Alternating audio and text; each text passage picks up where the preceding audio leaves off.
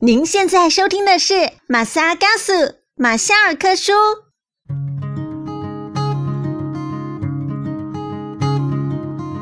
马夏嘎苏，你好吗？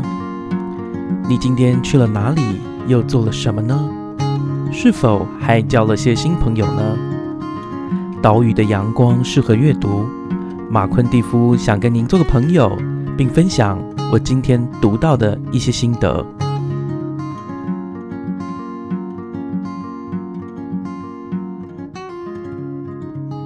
马莎嘎苏，不知道大家最近过得好吗？今年是二零二一年，然后呢，二零二零年的时候呢，亚洲特别是东南亚、南亚，在疫情方面似乎有受到很好的控制。然而，在二零二一年的三月之后呢，我们陆续听到从印度，乃至于像去年都守得还不错的这些国家，包含越南。还有马来西亚等等，像台湾这个地方呢，我们在新北市这边也有许多的案例啊，可以说是台湾在今年疫情最惨重的一个地方。那为什么在说书之前呢，要先跟大家稍微讲一下这个疫情？原因是因为呢，这个疫情它影响的虽然是一个全球性的，造成的是一个全球性的影响，但是呢，它的确也直接影响到我的录音。因为呢，现在疫情这么严重，我的室友呢也都在家工作，然后我们都没有出去，所以在录音的当下呢，我的室友们也在做他们各自的生活，有的在煮菜切菜，有的在房间里面打电动。那在录音的当下，的确有可能我有些声响。那如果各位听到一些奇怪的声响，不用紧张，那就是三个大男生呢。住在同一个屋檐下，不免会发出的声音。我们就直接进入说书的部分。今天我要介绍的这一本书叫做《起床后的黄金一小时》，它的英文书名叫做《My Morning Routine: How Successful People Start Every Day》。Inspired，对这本书呢，我一开始是有很多的这个阅读的障碍。那关于这些障碍以及我自己个人觉得需要克服的部分呢，我已经在导读当中花了二十几分钟去说了。所以我在今天的这一个说书里面呢，我并不会再太多的琢磨，我们就直接截取它当中我认为。对各位，对我个人来说特别有益处的地方，事不宜迟，我们直接进入这个黄金一小时。那我在导论的时候已经有说过了，这个黄金一小时其实它并没有真的 focus 在啊专注在就是起床后这一个一小时会决定你的一整天，或者是这些受访者怎么样运用这一小时的时间，其实并不是的。其实说穿了，就像英文的书名一样，它只是呢。把这些成功人士如何过每一天的早晨的各种习惯跟细节记录下来，在这本书，我认为可以用三个数字呢来表达，也就是六四十还有十八。什么是六四呢？这个书里面呢，它集结了六十四个成功人士分享他们成型习惯的一个内容。十八就是他用了十八个问题。询问这六十四个成功人士，六十四个人士的故事呢？按照十个不同的主题呢，分别的集结起来。所以十、十八跟六四就是这本很这本书的一个主要的梗概。我们现在呢，就要直接从这本书他问的十八个问题来切入。我自己个人相信这些问题呢。他是在这两个作者哈，其实这本书的作者是两位，一位叫做班杰明·史包，另外一位叫麦克桑德。这两位呢，他们在网络上有设立一个网站，叫 MyMorningRoutine.com。这个 MyMorningRoutine.com 呢，中文翻成“我的成型人生”。从一开始，他们访问世界各地将近一百多位的成功人士。然后去针对这十八个问题来给予答案。后来呢，访问的名人越来越多，所以呢，有这个想要集结成册的一个想法。那我自己呢，呃，我当时在读这本书的时候，我就很好奇这十八个问题是什么。因为事实上，在本书里面并没有直接的列出这十八个问题，我是上网看到网站上面有把这十八个问题罗列出来，那我就一一的来问各位。我们现在就花大概一分钟的时间听这些问题，然后想想你自己个人有没有所谓的晨间习惯？第一个问题是你有哪些晨间习惯，也就是你早上会固定做什么？第二个问题是你养成这套习惯多久了？第三是你多年来你的习惯有没有什么样的改变？接下来就更细节了哈，这些细节的问题像是第四个问题，你是几点上床睡觉？还有你睡前会做什么，好让隔天早上能够轻松一点？再来是你是否是靠闹钟起床的呢？还有你会按掉闹钟吗？第七个问题是。你起床多久之后会开始吃早餐？而且通常会吃什么？你有没有晨间运动的习惯呢？如果有，可以详述你的习惯吗？你有没有晨间冥想的习惯呢？并且再多详述有关冥想习惯的事。第十个问题是说，你会一大早回复电子邮件吗？你会用应用程式或产品来改善自己的晨间习惯吗？你会什么时候？看手机，或是你多早会看手机？你早上最重要的任务是什么？还有你早上起来的时候会先喝什么？这个都是关于比较个人的部分哈。再来就开始跟旁人有关了哈。你的伴侣会如何配合融入你的晨间习惯？再来是你在周末的时候也会实行这套晨间习惯吗？旅行的时候会怎么办？还有你不在家的时候，你会怎么样调整你的早晨习惯呢？最后一个问题是，如果你没有确切实行这套习惯，你会怎么做？好了，我刚刚问了十八个问题，一口气问了十八个问题，不知道各位有没有去想想？嗯，我自己是否真的有所谓的晨间习惯？如果各位在看本书的时候，你会发现很多的习惯其实都是因为生活的形态。而形成的这些成功人士，呃，解决他们的生活当中的难题，我认为是让他们成功的这个要素。也就是说，我自己定义这些人的成功，不是在于说他的事业做得多大，而是他如何，呃，去想办法解决自己在生活中，特别在时间运用上，在生活跟工作平衡上。怎么样去做一个一个平衡跟安排？我等一下可能在说的时候会稍微带一下这些人的背景，我不会每一个人都说，我只会选择我觉得特别有趣的呃人啊，然后讲一下他的一个习惯。我我今天讲述的方式会先从每一章所给予我们的这个小诀窍先开始讲起，然后我再带入呢，在各章当中我觉得最有趣的那些部分。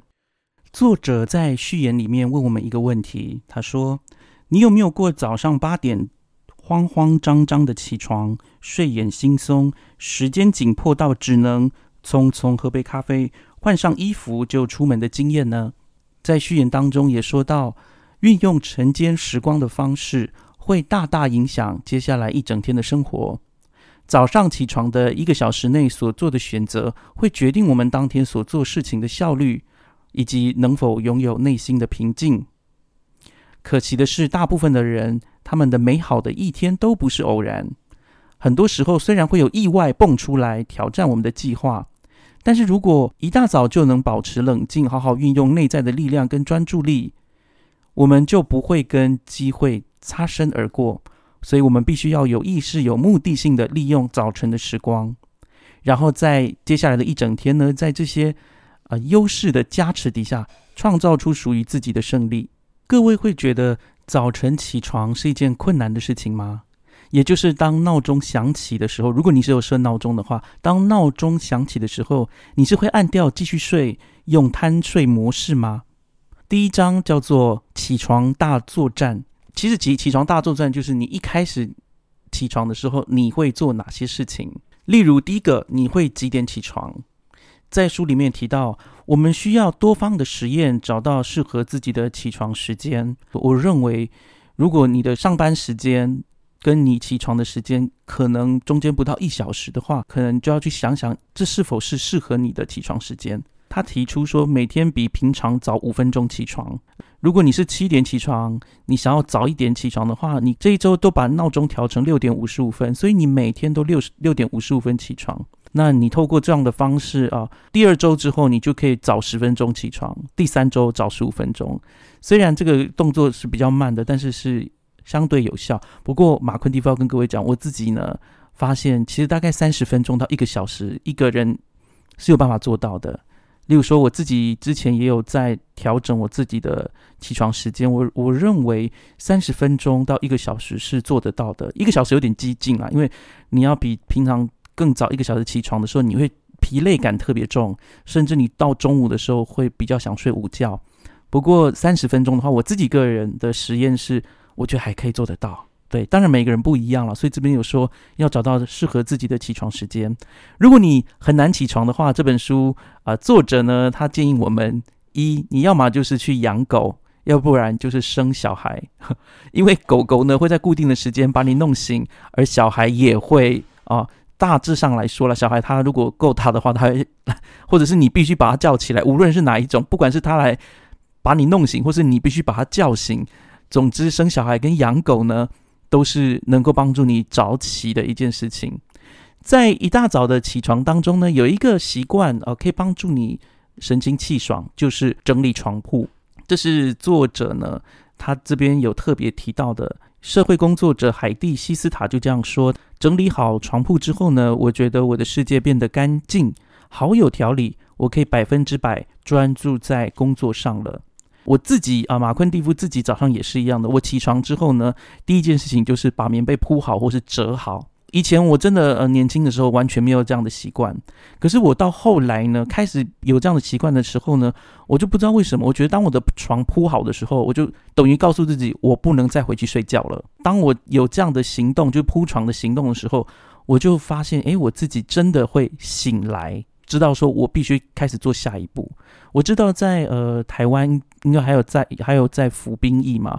那在服兵役的时候，就会学学着说早上起来要折棉被啊等等的。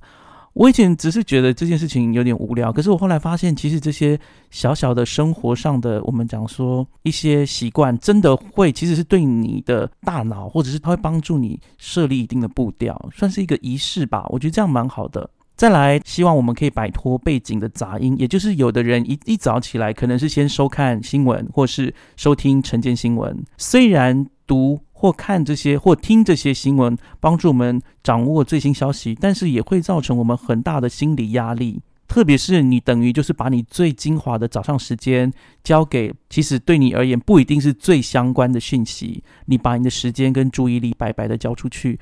所以，我们一开始或许起床一开始先不要听新闻，也不要看新闻，再来呢就是。你可以出去走走，如果你家有窗户、有阳台，或者外面有个小公园，你可以稍微出去走走，呼吸新鲜空气。在这个疫情的时间更是如此。不过，呃，大家还是要注意防疫，然后出去的时候要戴口罩。这边有说，你如果有宗教信仰，你也可以用祷告的方式来表现。没有宗教信仰的人呢，其实带着感恩的心展开一天，起床也会变得简单很多。这个。倒是我之前呢没有想过的事情。的确，当我们用感恩的心去展开新的一天的时候，你会看到很多美好的机会。再来就是会建议你先设定闹钟，然后拒绝贪睡模式。这本书它每一章也会告诉你说，其实有些人是可以反向操作的。例如说，好了，以贪睡模式来说啊，这边一开始说。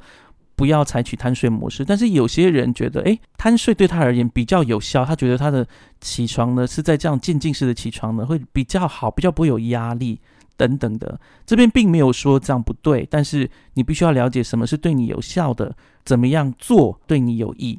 我在这一章当中呢，我觉得印象最深刻的其实是一位叫做 Tim O'Reilly，呃，这位欧莱里媒体企业的创办人跟执行长。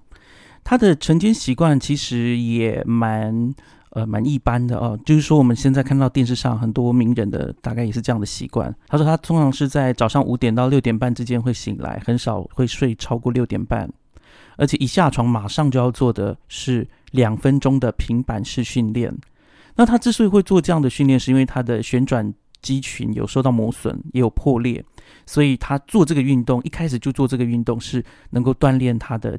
就是肌呃肌肉，然后让他的身体能够好一点，这是第一件会做的事情。然后再来呢，他会再做伸展伸展操。有时候因为他是在书房里面会做这件事情嘛，他只要看着他书房里面的书啊，书背上的书名，他就会想起哇，他之前曾经读到的内容，帮助他去跟世界、跟生命做一些联想。再来，他就会开始打开电脑、手机，所以他自己呢，啊，早上洗碗，然后帮太太泡一杯茶，然后两个人再出去一起跑个五公里或上健身课，运动回家休息，然后他们还要养鸡，然后所以他会把家里的鸡放出来到庭院里面走一走。如果前一天晚上有洗衣服，他就会晒衣服，再洗澡准备出门。我刚刚讲了这么多的细节，我要跟各位说，整本书大部分都是这样的内容。就是说，告诉你说这些成功人士他早上会做什什么事情，所以你现在知道这个媒体大亨，他早上的时候会做运动，会放鸡，然后会帮他的太太洗碗，甚至帮太太煮茶。不过，我觉得这本书它有趣的地方在于说，受访者他会提出一些呃维持这早上习惯的时候，有一些核心的想法。一直支持着他这样去做。例如，这个欧莱里先生呢，他在好几年以前读过英国作家 C.S. Lewis 写的寓言故事。这个 C.S. Lewis 是谁呢？这个 C.S. Lewis 是写那个呃《纳尼亚传奇》的那一位啊，他也是一个非常有名的基督教文学作家哈。那这个写《纳尼亚传奇》的 C.S. Lewis 曾经写过一则寓寓言故事，故事中是这样描述的：有一个男人在死后呢，沿着一条路一直走。他突然觉得呢，路边的花看起来不太像是花，而是色彩缤纷的小斑点。后来他终于遇到一个指引灵魂向前的引路人。这个引路人跟他说呢，他之所以现在只看得到彩色的小点，是因为他生前从来没有好好的看过那些花。这个受访者欧莱先生他说：“我不想犯这种错。”我认为，如果我们都能够有这个想法，说，诶，我要怎么样记得这个早晨，这会对我们的早晨的习惯会有很大的帮助。再来呢，是第二章的专注力与生产力啊，这一个章节的内容。其实，在这个专注力与生生产力的这个内容里面，很多都是老生常谈。不过，大家可以去想想，你是否已经在用这些方法呢，增进自己一天的专注力跟生产力。在这本书有提到了，就是说，通常早上是我们精神最好、活力最充沛的时候，所以有许多的成功人士会利用起床后的前几个小时，来尽可能的提升他们自我的专注力跟生产力。作者呃选取几项，第一项呢叫做拟定代办清单，确实完成所有的代办事项。那为什么要把这些代办事项能够先写下来呢？其实是为了呢有效减轻所谓的决策疲劳。因为如果你知道你一天该做什么了之后呢，你就不会像以前一样那么容易分心。如果你拟定了代办清单，你就告诉自己我要做到这些事情，那些不重要的事情就不会来烦扰你。而且更重要的是，制定代办清单能够释放你的心，写下来你就会记得你隔一天必须要做到哪些事情。那当然，这边呃，他有在提到了，就有些人他觉得说，哎，代办事事项好多，我要先做哪一个？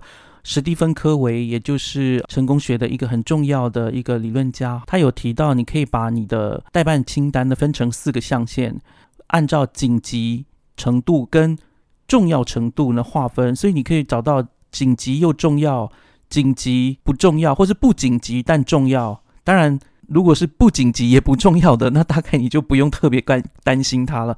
所以简单讲，你的代办清单也要做一些稍微的分类，让你知道哪些。事情啊，有哪些轻重缓急可以先做？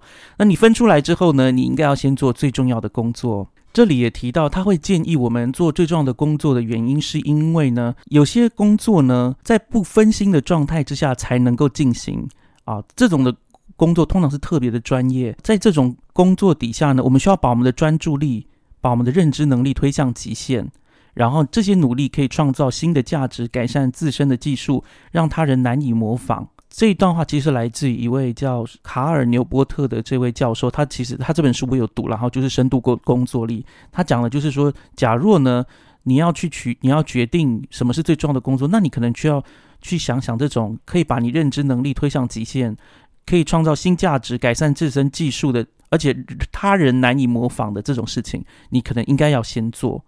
那每个人的工作情况不一样，所以这个东西呢，就交给你们自己去决定。再来呢，就是不要看电子邮件跟社群网社群的网站。讲一个简单的例子啊，就是如果你看到电子邮件，你的反应可能就是回信。我们下意识的，我们机械式的反应就是好，我要回信，我我要回信。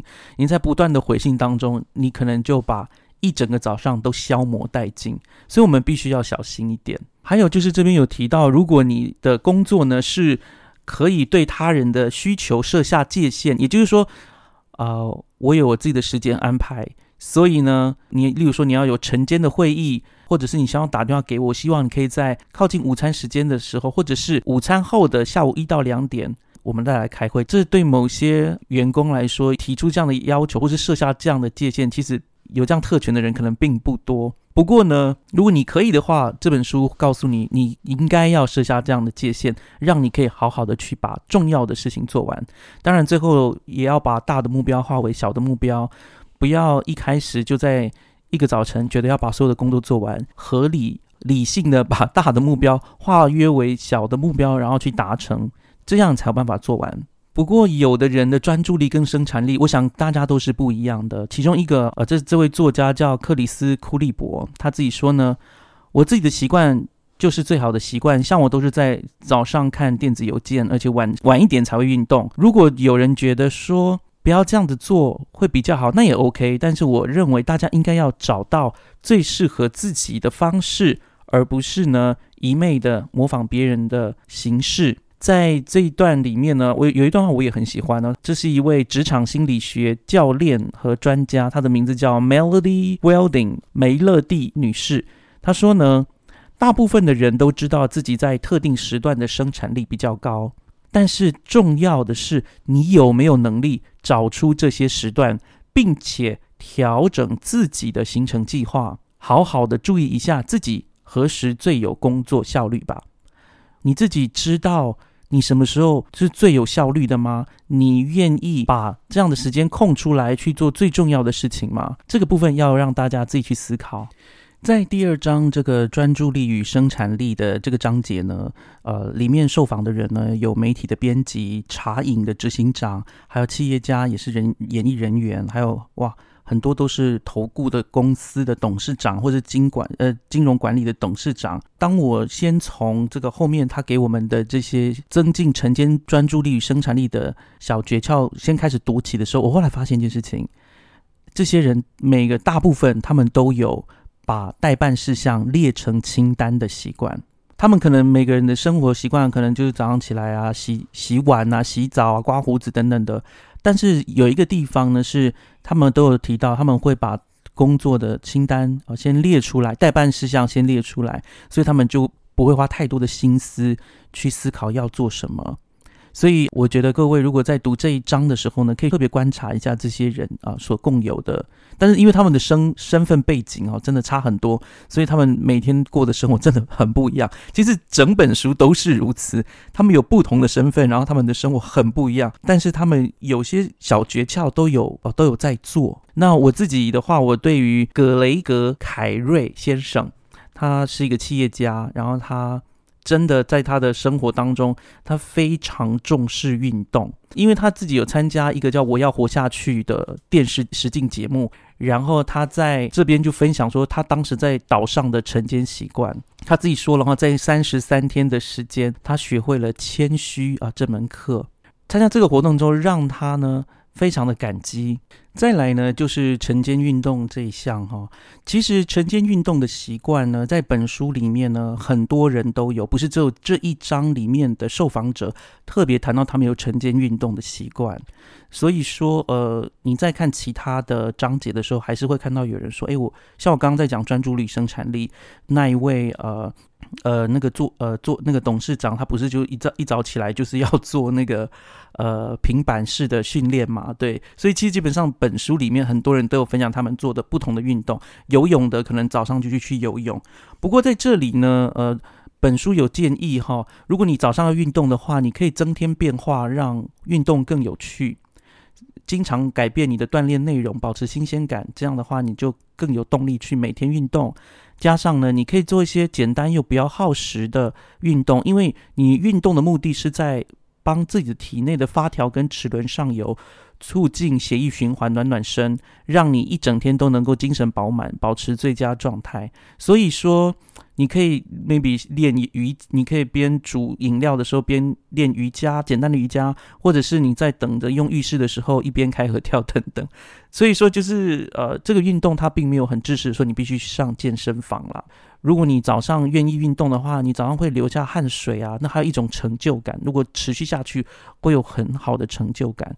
所以这也是另外一个部分啊，增加脑内啡要快乐的感觉。再来就是你要坚持到底，不要放弃。你要养成新的运动习惯的话，你就不要让自己有机会中断或放弃。在里面其实有人，他们是前一天晚上都已经把那个鞋子啦或者运动服都已经准备好了，所以早上起来的时候直接走到门口穿衣服穿鞋子就直接出去了。那另外的是，你也可以奖励自己，你可以在运动中或结束后安排一些奖励。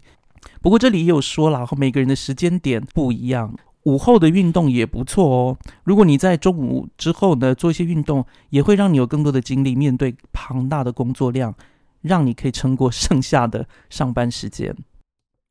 我自己呢，在这个晨间运动的章节里面呢，我发现里面的人都很有趣。我发现运动的人，他们的固定运动，而且是强度很大运动的这些呃受访者呢，他们对于这个运动以及他们。这个运动对他们一天来说，呃，对他们的一个可以讲纪律啊的维持是很重要的。所以，我今我现在想要分享两个我觉得很有意思的人哈，其中一个是退役上将，他的名字叫 Stanley McChrystal。那这个 McChrystal 呢，他在阿富汗或伊拉克都都有相当的一个贡献。他最为世人所熟知的一个攻击呢，是在二零一三年的十二月呢。成功的捕获了啊，在伊拉克捕获了那个海山，所以在二零零六年的时候，他被晋升为中将。那当然，他的呃，在他底下也有一些呃问题了哈。如果我们去了解他的背景的话，例如说，他的在他的一个指挥底下，呃，有一个运动员呢就被误杀了哈。然后另外一个部分是那个那个时候有虐囚，呃，虐那个军服的一个案件，那那个也是在他的一个。指挥底下发所发生的一个丑闻，所以啊，可以说这个人还蛮有争议的。不过呢，他在晨间运动上面呢，我觉得很有趣。他的习惯大致上会有一些变动，不过通常呢，他的轮廓是凌晨四点起床刮胡子，接着就出门运动大约一个半小时，回家花四到五分钟时间洗澡休息一下，再去办公室上班。大家可以感觉到这个人吗？就是他连回家。会花多久时间洗澡，他都非常清楚，所以他就是一个很很标准的一个军人呐。我觉得是这样。他有一段时间只跑步啊，而且跑的时候呢，都跑同样的距离，每天跑，一周跑七天。后来随着年纪越来越大，感觉这样的模式有点疯狂，他就开始一天跑步，一一天重训，然后也发现身体比较没有那么容易受伤。他在这这边也有提到了，在阿伊拉克工作跟阿富汗工作的期间呢，他的晨间习惯会分成两个部分，但实际的内容跟平常是差不多的。他早上起床会花一个小时跑步，然后勤务结束之后会在就寝之前呢去健身房用交叉训练机训练他的肌肉。他们在伊拉克的时候，我刚说他那时候抓到海山嘛，哈，他在伊拉克的时候，他们必须整夜执勤待命，所以要到早上六点。天空破晓的时候才能够睡觉，而他通常会睡到早上十点啊，也就是六点去睡，睡到十点，然后又开始去运动。现在因为他已经是退役了嘛，哈，将军了，那他现在大概是晚上八点半到九点就睡觉。然后他他跟他太太也都觉得很好笑，因为他们大概七点半就会准备上床睡觉。我觉得一个人可以像一个机器人一非常纪律的活着。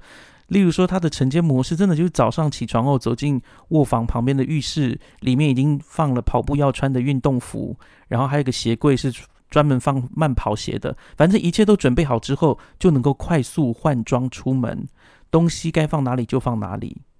如果把运动变得很麻烦，就容易半途而废。所以，呃，大家有没有从我刚刚的叙述中？听到我我刚刚一开始有分享的，也就是你一开始就做好准备，前一天晚上就做好准备，所以呢，你隔天的时候就会直接去啊运动。这个样子的一个模式也发生在这个雷贝加索尼这位美国游泳选手，他是获得三面游泳金牌的这个选手，他也是这样的。他说呢，他是会在睡前就安排好隔天的计划。那他现在是一个呃在家工作的企业家，所以为了避免在第二天早上陷入决策疲劳的状态，所以如果他要早起运动的话，他也会在睡前准备好运动时候要穿的衣服。所以从这两个有非常剧烈的这个运动训练的人来看，各位就知道，先准备好运动的衣服跟鞋子是非常重要的。不过这边也有提到一个很重要的观点，就是所谓的决策疲劳，也就是因为我们每个人在生活当中要做的选择或决定实在太多了，如果不加以去做一个限制的话，我们会感到身心不堪负荷，而且很多时候你做太多的决定。有些决定就会出问题，所以说呢，我们不时都会有这样的状况。所以为了避免这样的负面心理状态，就必须要减轻啊做过多决定的一个情形。所以为了避免过多决定，你可能一开始就要先做好决定。例如说，前的那个苹果的执行长贾伯斯，或是脸书的执行长祖伯克，还有美国前总统奥巴马，他们都是每天穿一样的衣服去上班。就是为了要避免所谓的决策疲劳，所以如果你真的要运动的话，那你可能就要就要穿什么衣服呢？要穿什么鞋子都不要想了，先把它准备好，明天早上起来穿了就出去跑吧。接下来进入本书的第四章，我今天大概只会打算讲到睡眠习惯，因为后面的部分呢比较像是专论，呃，例如说父母啊，如果是在家自己有孩子的话，那父母怎么样去维持一个成型习惯？再来就是。你要怎么样去爱自己、宠爱自己？还有你在不同的环境底下，应该要什么样的晨间习惯？还有你怎么样去做不断的调试？那我觉得这个部分的话比较见仁见智，所以呃有这些需求的话，大家可以未来自己去看这些书。那我今天只想要专论，就是我们一般人比较会遇到，而且有一些比较好的小技巧，呃，要跟大家分享。现在我们就用非常快速的时间讲这个晨间冥想。这个晨间冥想是怎么一回事呢？我很喜欢这本书，他有提到，他说，如果你这辈子没有冥想过，也不要跳过这一节。呃，也就是说呢，他其实作者也知道，冥想对于啊很多人而言，可能我们只有听过，我们没有自己实践过。然而在这边有提到的是，如何把正念转化啊。把你的正念的练习转化为你的每天晨间的习惯，的确哦，因为在生活当中越来越多的压力啊，其实我我想，不管是不管你的工作内容是什么，不管你是蓝领阶级、白领阶级，或者是你是待业的人，我们要先面对的是我们自己的内心，怎么样让我们的心转向到一个正向的频道，这是很重要的。所以呃，这边有一段话，他是这样讲了哈，他说：冥想是全世界最棒，但大多数的人。都不会走的生活捷径。那我自己没有冥想的这个经验，不过我觉得这边改成说正念练习，我倒是可以蛮能够接受的。那无论怎么样，这边告诉我们的几个诀窍，第一个是你必须发掘生活中的冥想的时刻。什么叫做冥想的时刻呢？有一个人呢，他说他自己会磨茶叶，然后等着茶叶慢慢泡开来。他说这大概是他生活中最接近冥想的事情，因为他觉得这个茶泡开来的时候呢。他就他在摘茶、磨茶跟泡茶的过程中，他的觉知好像慢慢的都苏醒了开来哦，这是一种。那有的人是泡咖啡豆啦等等的，反正就可能煮咖啡啊，闻到咖啡的香气，然后还有就是洗咖啡的时候水手冰冰凉凉那种感觉。我觉得这个这个跟那个折棉被很像哈。我这样一想，其实真的在整本书里面有很多的受访者都说，他可能没有什么冥想的经验，因为对他而言，运动就是冥想的。时间的确也是一种如此。例如说跑步，它本身就是一种动态的冥想。你在跑步的时候呢，好像很容易会进入一种更深层的思绪当中。而且跑步的时候，其实说真的，你也听不进别的东西，你可能只能听自己内心的声音。或者是通勤的时候，我还没有在家工作之前，我每天都骑摩托车上班。然后我上班的时候呢，我真的会有很多的想法，还有很多的灵感。真的很奇妙，风这样迎面吹来，在那个当下，我的确觉得好像我的思绪变得很灵活，然后我的思绪也变得很稳定。或许就像这边说的一样，所以不知道各位自己有没有善用自己通勤的时间啊？不只是用来补眠，然后可能去想想，把你的思想导正。再来呢，你要安排谨慎安排冥想后的活动。也就是说，你冥想之后呢，你可能要写写东西啊，你必须把这个冥想当做下一个行为的引信。最后呢，这边有提到是随时要保持正念，你随时就是要正向的态度吧，可以这么说。是有的人是用写日记啦，哈。刚刚说的那个 Melody Wilding 哈，职业训练者说，他说保持正念有很多好处，就算只有片刻也没有关系。那他怎么样保持正念呢？例如说遇上大塞车或是地铁误点，他也不会觉得烦躁或生气，因为这些多出来的时间都是他内观内省。和练习活在当下的好时间，在这一个章节里面呢，我觉得，呃，这一位叫艾斯特加斯达，他是一个英国科芬园创意舒食餐厅的创办人啊，也就是他是呃走饮食界的哈，他自己有说到呢，他有晨间冥想的习惯，而且大概是他最重要的活动，他觉得冥想就像是帮今天铺好床。然后也提到了，就是冥想呢，怎么样帮助他从意识的觉知的层面上处理问题。虽然他对当下或未来一无所知，但是一旦进入了这种冥想的状态、全神贯注的状态，他就觉得一切的事情就慢慢的明朗、水到渠成。不过我要分享的不是说他对这件事情的感觉，而是他他对早起这件事情的转念，我觉得是部分的呈现出晨间冥想的好处。他怎么说呢？他说。呃，这位艾斯特小姐她说，她以前早上起来的时候都会赖床，因为很多时候她把她的大脑把早起这件事情连接到责任、学校义务，还有很多的工作以及其他让她提不起劲的事情。她在受访的几个月前呢，她收到一种非常强烈的讯息，告诉她说应该要改变，所以她开始呢故意的把生活重组了一番，让她早上起来的时候不是为了什么义务而起床。当他把这样的想法重新结合起来的时候，他开始爱上了早起。早起的不仅传递非常重要的讯息，也让他感觉上自己在传递给整个宇宙一个很重要的讯息，也就是：嘿，我在这里，在早晨的第一道曙光中清醒、警醒，保持觉知，准备好自己。我觉得这就是，如果在早晨能够练习正念。或者是你在早晨有冥想的话，你会有的一个感觉，你会知道我存在，你跟这个宇宙或是跟这个世界的连接会变得非常的清楚。所以，呃，在这边，我想在一开始有说到，我觉得或许从感激开始也不赖哦。你的你的冥想先从感激开始，我觉得也蛮好的。现在我们要讲的是第五章的夜间习惯，在晚上的时候，我们应该要怎么办呢？哦，晚上应该要睡前应该有什么样的一个一个习惯？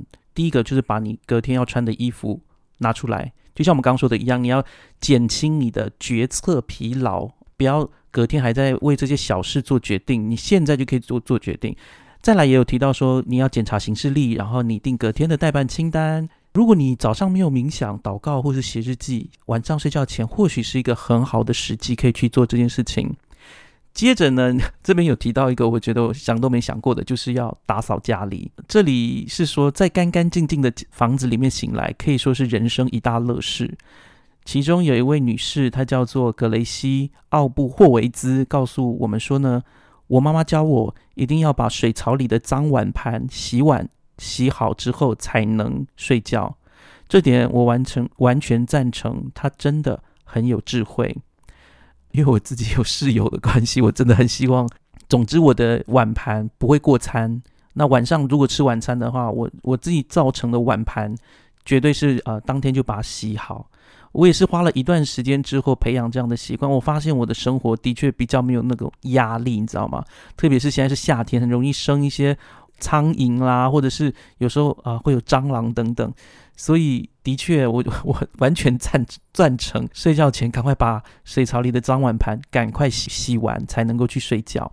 当然，这边也有说了，不是所有的科技对夜间的习惯都有害。例如说，你可以用一些科技限制你晚上使用啊手机的时间，或者是用一些 App，然后限制你使用荧幕的时间，或者是你可以趁晚上的时候赶快设闹钟。这是一个夜间习惯的一个补充。所以在这一章里面呢，我自己很觉得印象特别深刻的是，其中一位叫做尼尔艾欧的这位呃行为设计师，那他也是勾引效应的作者哦。他的勾引效应是指说科被科技产品勾上了，然后上瘾的这些状况。那他自己其实他自己生活当中是很善用科技，他也会用很多的科技来辅助量化。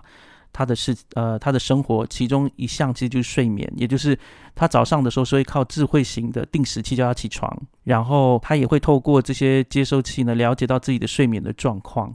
那我很喜欢呃，我们刚刚听到了我刚刚说的夜间的一个习惯，可能就是要整理，对不对？他自己就有一个整理的习惯，他说我喜欢书桌干干净净的。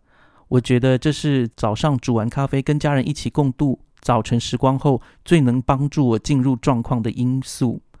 如果我的书桌上有东西，我就很容易分心，所以睡前我会把桌子收拾得很干净。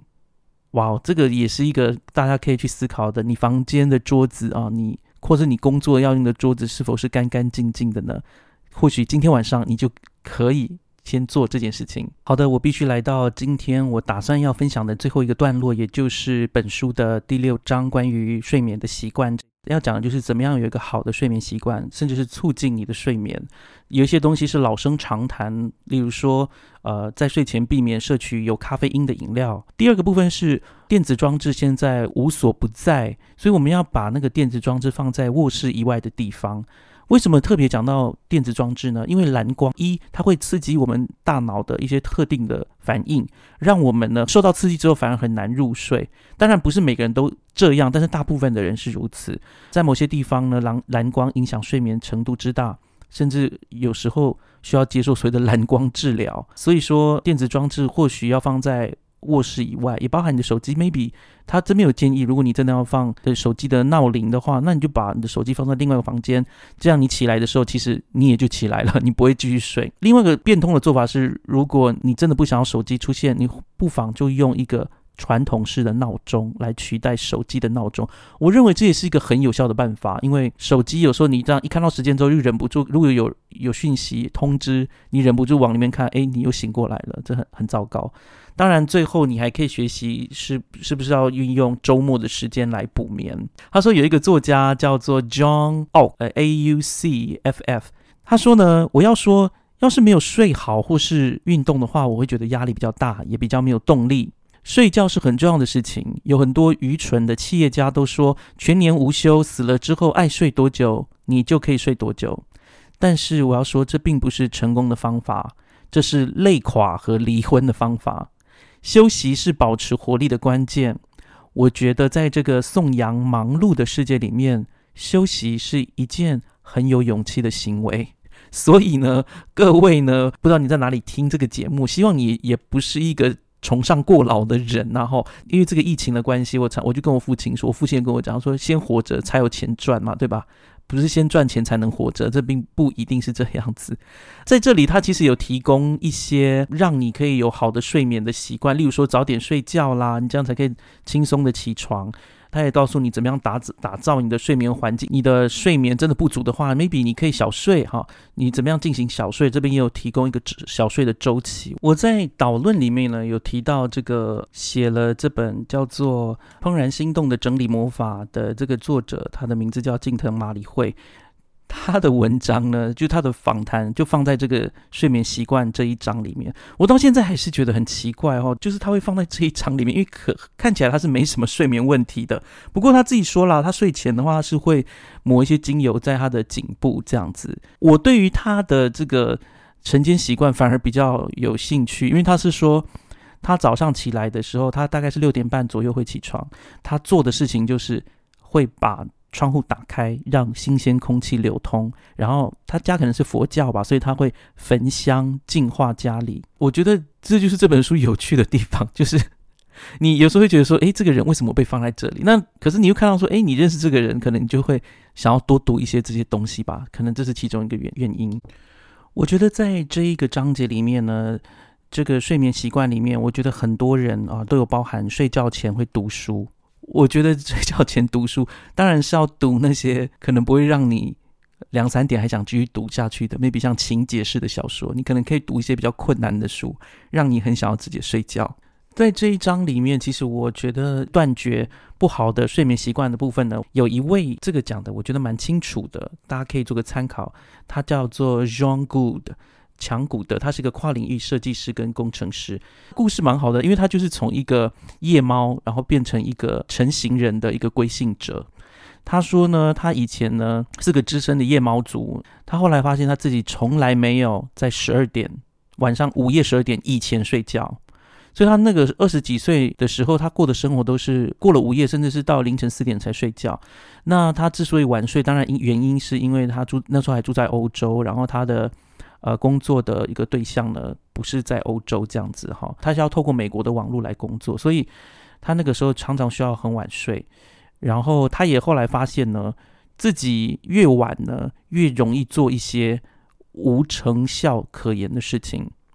如果说他是晚上十一点才打开笔笔电的话呢，他会一直用到凌晨两点半，然后看了一堆没有营养的东西，所以他后来在电脑上安装了非常激进的内容封锁程式，也就是从晚上十点到早上十一点之间会封锁所有社群网站、娱乐八卦和新闻有关的东西。所以说，一我从这个例子里面看得到，他有时候是因为工作的需求导致好像非晚睡不可。但另外一方面，他自己也知道这样的不太对劲。这个故事我觉得特别值得分享了，因为就是你真的要拿出一些力气来对抗，就是这些浪费你睡眠前时间的事情，然后让你能够确保有一个好的早晨。这样子，这就是今天的玛莎嘎苏玛莎尔克书节目要分享的起床后的黄金一小时。我要再跟大家再建议一次，如果你要读的话呢，我会建议你先去读他每一章最后所提供的那些 paper 啊，那些小诀窍。然后读完小诀窍之后，你再回去看他在那一章里面所放的那些名人的访谈，你会发现说，哦，那这样的话，你比较能够在阅读上面会有一个，我觉得是一个焦点。不然的话，其实，呃，我之前我有跟大家说过我的惨痛经验，就是从头看到尾的结果就是，我觉得。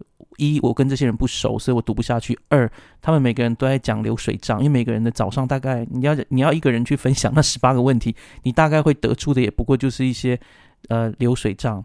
但是我自己为什么我会花那么多精神在里面？一方面是因为我觉得有很多的时候你是观察别人，就像这边这本书在序言当中所说的，他希望我们自己能够打造自己的成型习惯。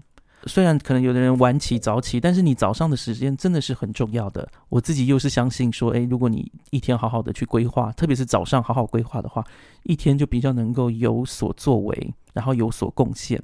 如果我们要成为一个啊更好的自己、更新的自己，那我们可能也要从早上这个更新的时间来做起。不知道你自己是否？会听了这个节目之后，会想好好的去检视一下你自己早晨的习惯。祝大家在这段时间能够平安健康。吴妮娜，拜拜。喜欢我们今天的节目吗？欢迎各位听友能够到 Spotify、Apple Podcast、Google Podcast 或 Sound On 聆听我们的节目《马夏尔克书》，并且在 Apple Podcast 上给我们五颗星的评价。当然，如果各位还有其他的，意见或者是很好的想法，也欢迎到我们脸书的粉砖以及 Instagram 上面的粉砖留言给我们，我们很期待获得各位的反应跟回响哦。我们就下次再见喽，拜拜。